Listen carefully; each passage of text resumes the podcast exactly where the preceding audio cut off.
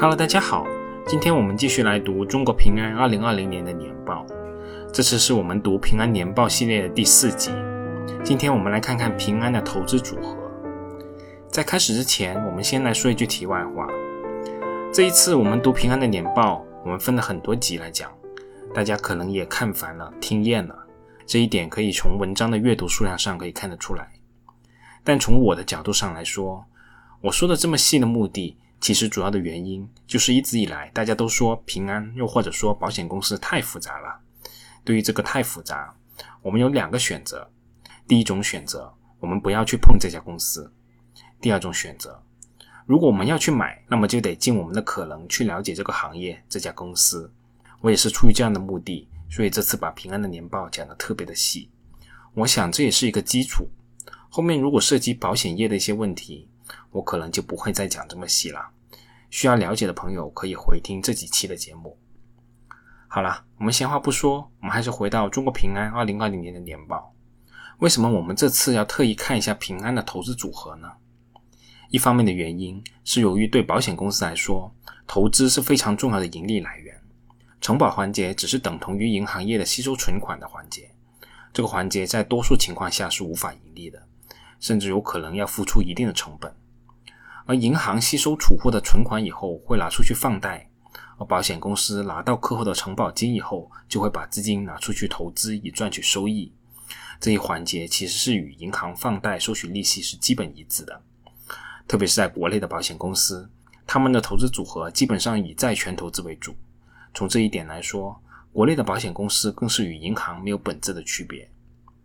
另一方面，关注平安的投资组合，更是由于在这一点上。中国平安的投资能力所受的争议比较多，特别是平安亏损的几个案例可以说是人所共知。在二零零七年底，中国平安以每股十九点零五欧元购买了富通集团股份，并为此付出了十八点一亿欧元。随后，中国平安再度斥资八点一亿人民币增持富通股份，将在富通集团的股份提高到百分之四点九九，两次投资合计约二百三十八点七四亿元人民币。这是中国保险行业在海外最大的一笔投资，也是十年以前中国在国外赔的最多的一次投资。一年时间不到，亏了二百三十八亿元。当初中国平安的管理层还信心满满，把这个投资项目说的天花乱坠，还抛出来了一千六百亿的融资计划。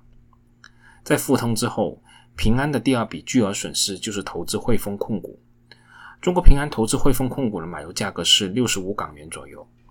最近汇丰控股的股价已经跌到三十二港元左右，整整赔了一半。投资九百亿就赔了差不多四百五十亿港元，不到一年的时间就赔了这么多，又是创造纪录的失败了。亏损的金额比平安银行一年的净利润还要多。其他的投资亏损案例还包括华夏幸福、招商地产、上海家化等等，我在这里也不再一一的数了。中国平安的投资水平真的是如此不堪吗？平安的投资收益率水平与同行业比起来到底怎么样呢？我们到底该如何理解平安的这些投资失败的案例呢？我们先来看看中国平安二零二零年的投资收益率的数据。二零二零年，平安实现保险资产总投资收益一千九百九十六点三六亿元，相较于二零一九年的一千九百一十二点六三亿元，增长幅度为百分之四点四。在这其中，实现净投资收益一千六百三十四点六二亿，相较于二零一九年的一千四百四十点五亿，增长幅度为百分之十三点五。这个净投资收益主要包含了存款的利息收入、债权型金融资产的利息收入、股权型金融资产的分红，以及所投资物业的租金和联营企业所实现的损益。那我们也可以很明显的看到，这些就主要是吃股息的收入了。除了这个净投资收益以外，还有两项，包括已实现收益和公允价值变动损益这两个投资收益的项目，主要是与证券的价差相关。其中，已实现收益是指已经实现的收益，也就是我们通常意义上所说的已经落袋为安了；而公允价值变动损益则是还没有实现的，只是按期末的收盘价计算我们纸面上赚到的钱。大家也可以看一下“都说不易”公众号后附的这张图，我们可以看到一个比较有意思的现象。平安二零一九年已实现收益为负的六点零一亿元，公允价值变动损益为四百七十六点六六亿元，而到了二零二零年，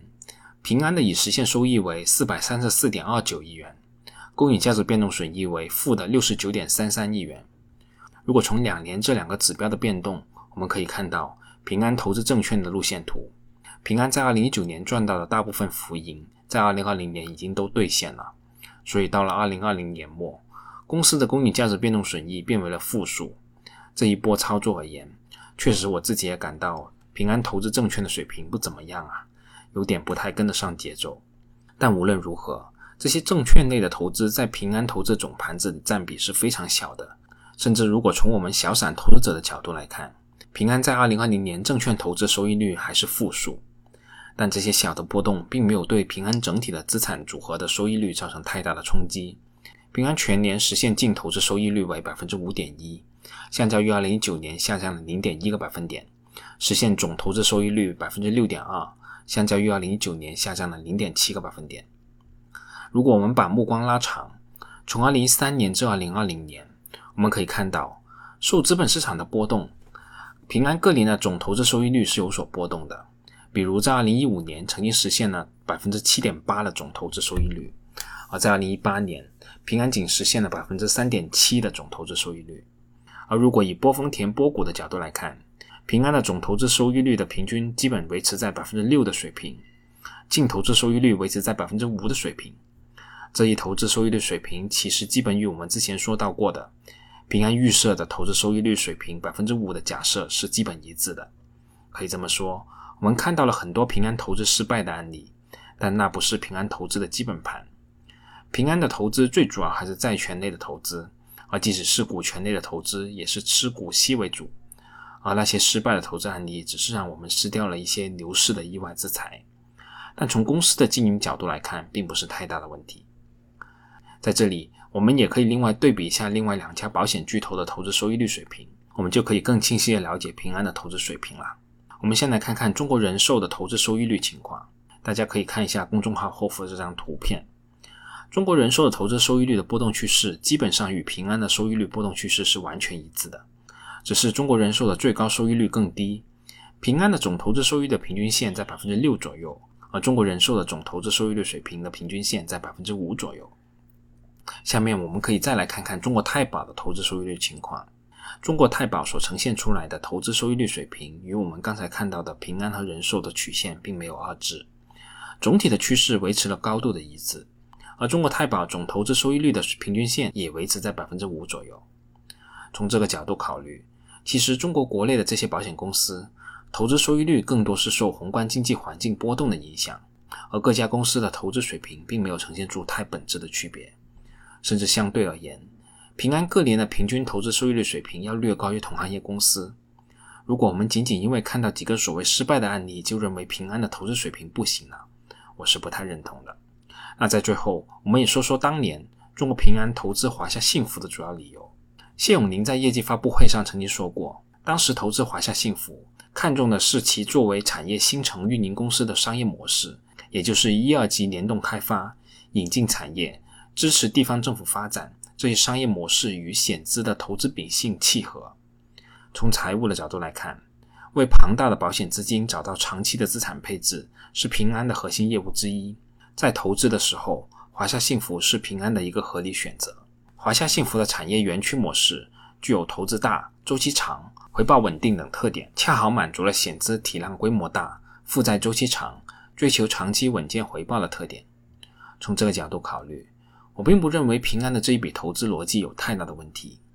而在正确的投资逻辑下出现不太好的结果，又或者在这个过程中出现风险事件，那都是很正常的情况。起码对于我这个个人投资者来说，这是再正常不过的事了。当然了，我这样说并不是说我完全认同平安的投资能力，起码在某一些点上，我是非常的不满意的，那就是在上海家化这一笔投资上。把一家冉冉升起的企业折腾成今天的局面，这是中国平安远远不如伯克希尔哈萨维的地方。我也希望平安不再出现类似的案例。好了，这次的内容我们就这么多，我们下次再见吧。